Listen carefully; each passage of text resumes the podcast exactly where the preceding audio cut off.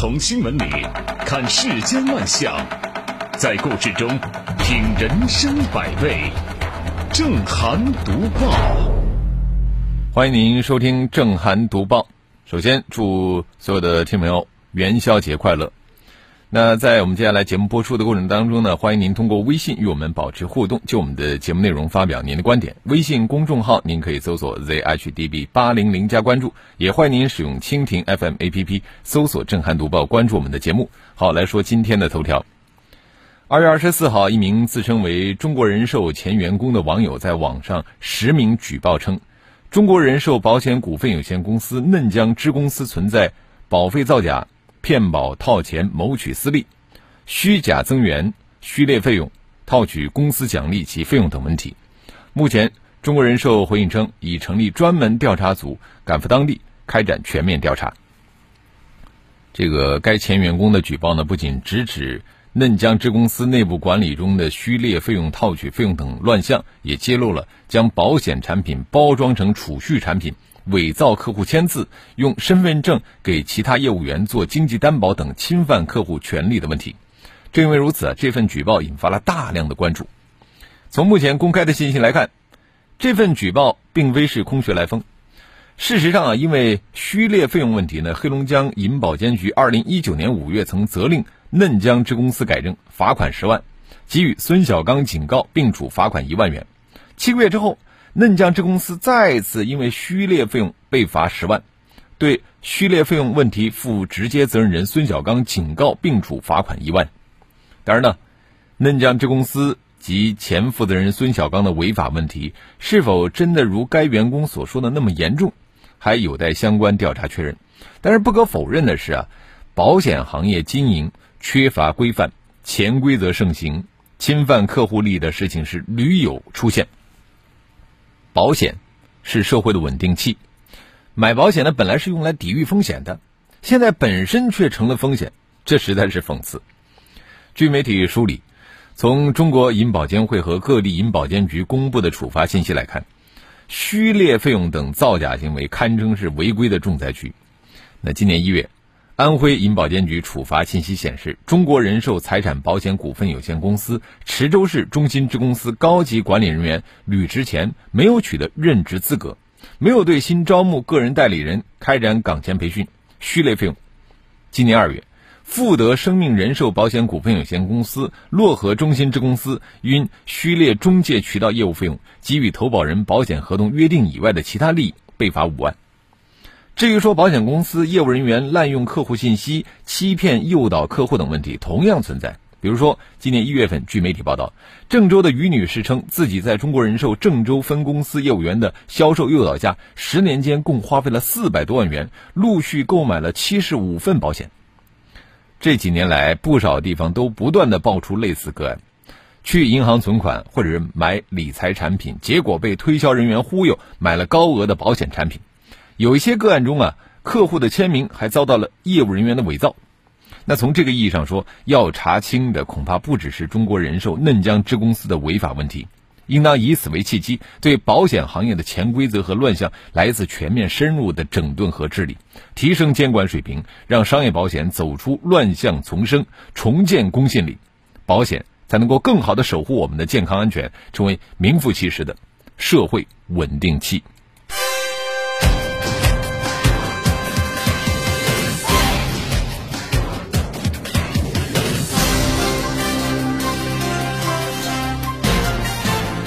这里是正涵读报。这个实名公开举报真的是巾帼不让须眉啊，让人钦佩。我接着说的这位新闻主角啊，这两天被无数人鄙视。近日，谐星李诞在其个人社交平台为品牌女性内衣带货，他说呀：“我就说，没有我带不了的货吧？你还不信？”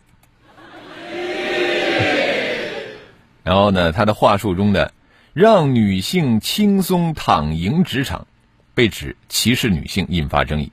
甚至有网友认为李诞涉嫌违反了广告法，号召对其进行举报。随后呢，李诞带货女性内衣品牌道歉，表示推广措辞不当，并且下架了相关的内容。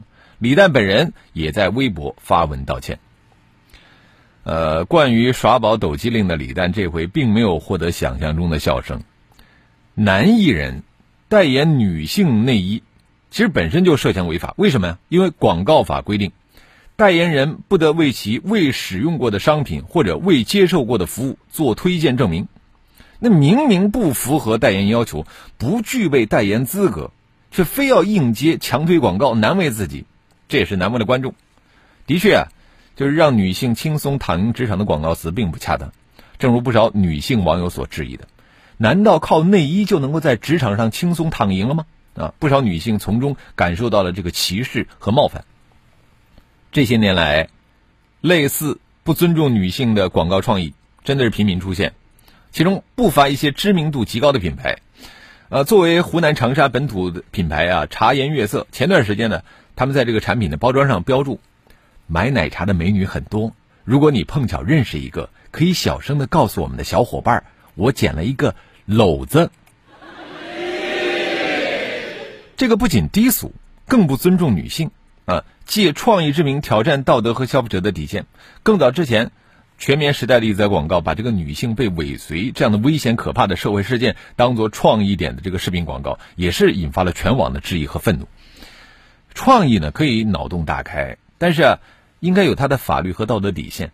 呃，这些年来，我们这个社会对女性权益的关注越来越多，对于这个性别议题的讨论也越来越多。但是，关于物化女性、歧视女性的事件并没有变少。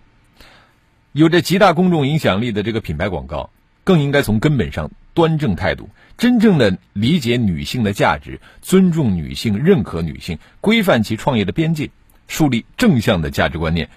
积极的引导社会风气。这里是正涵读报。是李诞在这个女同胞那儿特别有号召力吗？对于这个女性内衣品牌邀请李诞代言，这个脑洞，反正我是一时半会儿接受不来啊。我继续说的事儿，我不知道收音机前的您能不能接受？就不看不知道，一看吓一跳。法制日报报道。知名餐饮品牌海底捞北京大部分门店的包厢内都安装了摄像头，这些圆形摄像头通常安装在屋顶的一角或者两个对角，全程记录消费者在包间内的一言一行。细思恐极，这是很多消费者看到新闻后的第一反应。因为呢，对于大部分消费者来说，保持和无关人员的距离，保证就餐活动的隐私，是选择包厢消费的重要考量。那如果说我在包间里的消费行为，包括我的谈话内容，都被店家的摄像头记录了下来，那我跟坐在大厅里吃饭有什么区别呢？不只是海底捞，餐饮店包间装摄像头的现象并不罕见。在进入包间前，也很少有服务员会主动告知我们的包厢内有摄像头。那为什么这个商家要在包间内装摄像头呢？餐饮门店呢也有他们的难言之隐。一方面呢，门店怕少东西。你比方说，如果是消费者这个东西丢了或者落下了，啊，有了摄像头，非常方便找回来。另外一方面呢，这个餐饮门店怕多东西。如果说他们的锅里面或者说菜里边出现了异物，有了摄像头就可以方便查清是谁的原因。但是消费者的吐槽并不是没有道理的。消费者在包间内的这个言行举止，往往是不愿意被他人所知晓的私密的社交活动。那么问题就来了，要平衡餐饮企业和消费者隐私的矛盾，该怎么办呢？那如果说消费者在明知有摄像头的情况下选择在包间就餐，那么就意味着知情同意，是吧？主动权呢依然是掌握在消费者手里面。那现在的情况是，现实当中啊，很少有餐饮企业从一开始就告知消费者说我们的包厢里边有摄像头。那么这当然是。有侵犯隐私权的嫌疑。说到底啊，餐饮店包间里的摄像头不是想装就能装的。我觉得这方面希望有关方面进行规范。那如果说店家真的装了摄像头，也必须对消费者履行告知义务，就不能让消费者的隐私稀里糊涂的被泄露啊！基本的知情权和选择权被架空。这里是正涵读报。广州近日审议通过了《广州市拾遗物品管理规定》，其中有一条啊引发了热议。这个规定提出呢，对于拾金不昧者或者是处理拾遗物品有显著成绩的单位和个人予以奖励和表扬。公安机关按照拾获财物价值百分之十的金额，对拾得人给予奖励。网友们是七嘴八舌啊，有人追问：那这钱从哪儿出呢？有人疑惑：会不会让拾金不昧变了味儿？有人担心：会不会有人故意丢钱演戏骗取奖励呢？我觉得对演戏的这个担心有点多虑啊，因为这个规定里边第三条说了，说呃市公安局拾遗物品招领处负责全市拾遗物品管理的业务指导和监督。就如果说有哪位憨贼打起这个歪主意啊，只会为年度的沙雕新闻做一些贡献。关于这个钱的出处，规定里边也明确了，说所需经费纳入实施奖励单位部门预算统筹安排。那是不是意味着？我们要拿纳税人的钱对拾金不昧者进行奖励呢？呃，乍一看，好像是这样，但是我们必须考虑到另外一层事实，就是每年呢有大量的拾遗物品，最后其实找不到失主。规定对此做了安排，无法确定权利人的，应当公开发布招领广告，公开招领一年，逾期无人认领的，现金直接上缴同级财政，物品呢进行拍卖变现。那么也就是说，奖励拾金不昧者的那百分之十。可能本来就是找不到失主要上缴财政的，那么即便是这一单找到了失主，那么也有相当于其他上缴财政的实遗物品进行支付。其实呢，它不会对我们的财政造成任何负担。那么接下来我们要说的这个议题的最核心的部分啊，就是金钱奖励会不会让拾金不昧这个好事儿变味儿？聪明的网友啊，已经提到了子路授牛的典故，呃，我觉得这是一个非常好的视角。孔子啊，有一个弟子叫子路。他救起了一名溺水者，那个人为了感谢，呃，送了子路一头牛，子路也收下了。孔子很高兴，说：“那么鲁国人从此一定会勇于去救助落水者了。”孔子他提到了一个很重要的问题，就是道德的可操作性。不具备操作性的道德标准，你定的越高，越没有价值。我们的老百姓啊，贫富不一，觉悟不一，标准呢，只有向下兼容，才能够畅行无阻。一件事怎么做才对呢？我们不能只考虑个别人的情况，而要考虑大多数人的这个情况。那么，利用这百分之十的奖励，对拾金不昧者进行激励，其实也算是对其所耗精力、时间的一种补偿。通过这样的一种制度设计，还可以避免拾金不昧者和失主之间的发生扯皮。所以说呢，我觉得这是一个很聪明的办法。拾金不昧者得到了百分之十的甜头，他不会伤害任何人，更不会让这个义举变味儿。这里是正涵读报。呃，在微信平台上，神采飞扬说了，保险行业内部风气不好是真的，大量的虚假招聘一直存在，主要目的还是拉人去卖保险，人员流动越大，可能对他们越有利。呃。橘子是只猫，他说入职的时候说有底薪，进去了才知道没有单子，一个月白干，一分钱不发。入职交五百块钱押金，离职快半年了也没有退。那，那你这说的是哪家保险公司呢？啊，好，呃，我们也欢迎更多的朋友呢，可以就我们的节目内容来发表您的观点。广州马上回来。大数据时代，我们关注的新闻，甚至于我们的一切，都被各种聪明的算法所掌握。那些推送知道你的一切喜好，并顺从你、讨好你，让你愉悦的忘乎所以。一旦事业局限，生活就变成了重复。跳出窠臼，博览群报，查实情，说实话，动真情。正涵读报，与您一起共同打造有思想、有温度、有品质的。新闻评论。好，欢迎回来，这里是 FM 一零四无锡经济广播正在直播的正涵读报。我们继续来看看微信平台，苏源说了，员工赶实名举报，不论是胆量和勇气可嘉，令人钦佩，一般人没有办法做到这一点。不过，对于举报人未来安全还是很担心。嗯，甜甜圈说了，保险原本是一个值得敬重的行业，但是徒有虚名的名义招人，导致保险从业人员鱼龙混杂，呃，这些人误导群众，呃，使得这个保险的风气呢越来越差。刘俊说，确实是这样的，我以前呢就帮朋友打卡啊，待过一段时间，培训跟传销一样，呃，虚假增援，领导带着业务员刷单，套取公司奖励，不过骗保还是没有遇到的。这个木子里说，我只是觉得尴尬了。内衣为什么要找一个男的代言？没有女明星了吗？栀子花开说，不说别的，这个文案真的很糟糕。呃，职场怎么可能躺赢呢？女性的职场只会更加艰难。山木流说，正常男人现实走到内衣店旁边都会觉得不好意思吧？呃，商家也真是损。呃，还有李诞怎么好意思接这个广告呢？之前看李诞就觉得印象不好，面相有点猥琐。呃，原声已空说，这个烂名声。也比没名声好，呃，再猥琐下流又如何？先打响招牌再洗白，又不是没有成功的先例，啊，说不定人家的品牌策略就是这样。嗯风华说，现在的化妆品都找男明星是怎么回事儿啊？比较幽默的一个字儿。他说，呃，那找一个漂亮且皮肤好的素人难道很难吗？古风啊，他也是说，对于这个事儿啊，不好评价。嗯我们也欢迎更多的朋友可以就我们的节目内容来发表您的观点。微信公众号您可以搜索 zhdb 八零零加关注。我们继续来读报。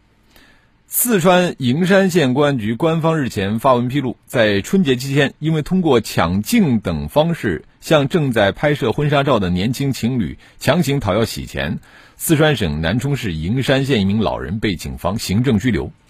据媒体报道，等到这个新人摆好了造型。摄影师准备按下快门的时候，这老人便突然闯入画框，诉求非常直接，就是要钱。讨要的方式也颇为无赖，你不给洗钱的话，你们去哪儿我就跟到哪儿。对于强行讨要洗钱的行为呢，当地警方及时介入处理。对此，网友普遍表示大快人心呐！勿以恶小而纵之。这个行政拘留的处罚结果呢，也算是对相关恶习的一次有力的警醒。有一些老人之所以撒泼耍无赖啊，说白了还是仰仗着自己年事已高，行为再过分呢，新人也不会过多的纠缠。再者了，结婚本来就是大喜之事，新人呢为了图个吉利，往往会给钱打发了事儿，很少有人拨打幺幺零报警啊。但是这种妥协和纵容，其实就是在进一步的助长恶习成风。呃，最近几年来呢，什么老人变坏，或者说坏人变老，成了一个常见的公共议题，甚至衍生出对老年人群体的标签化的偏见。这种偏见呢，很大程度上就是源于一些老人的作恶行为在法律层面啊被获得了宽容保护式的处理。所以说，我们必须再次提醒：纵容坏老人，绝对不是对老年人的保护啊！只有一视同仁，才能够减少。类似陋习、恶习的上演，最大限度的实现公平和正义。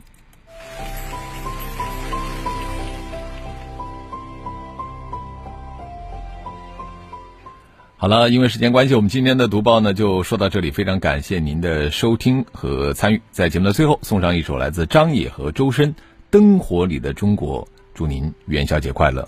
更多的交流，请您搜索微信公众号 zhdb 八零零加关注，也欢迎您使用蜻蜓 FM APP 搜索“震撼读报”，关注我们的节目。流淌的欢乐远山的村落火苗闪烁，渐渐明亮小康的思索。归港的船帆从灯塔掠过，追梦脚步月下。交错，广场烟火在节日诉说，星空升腾时代的。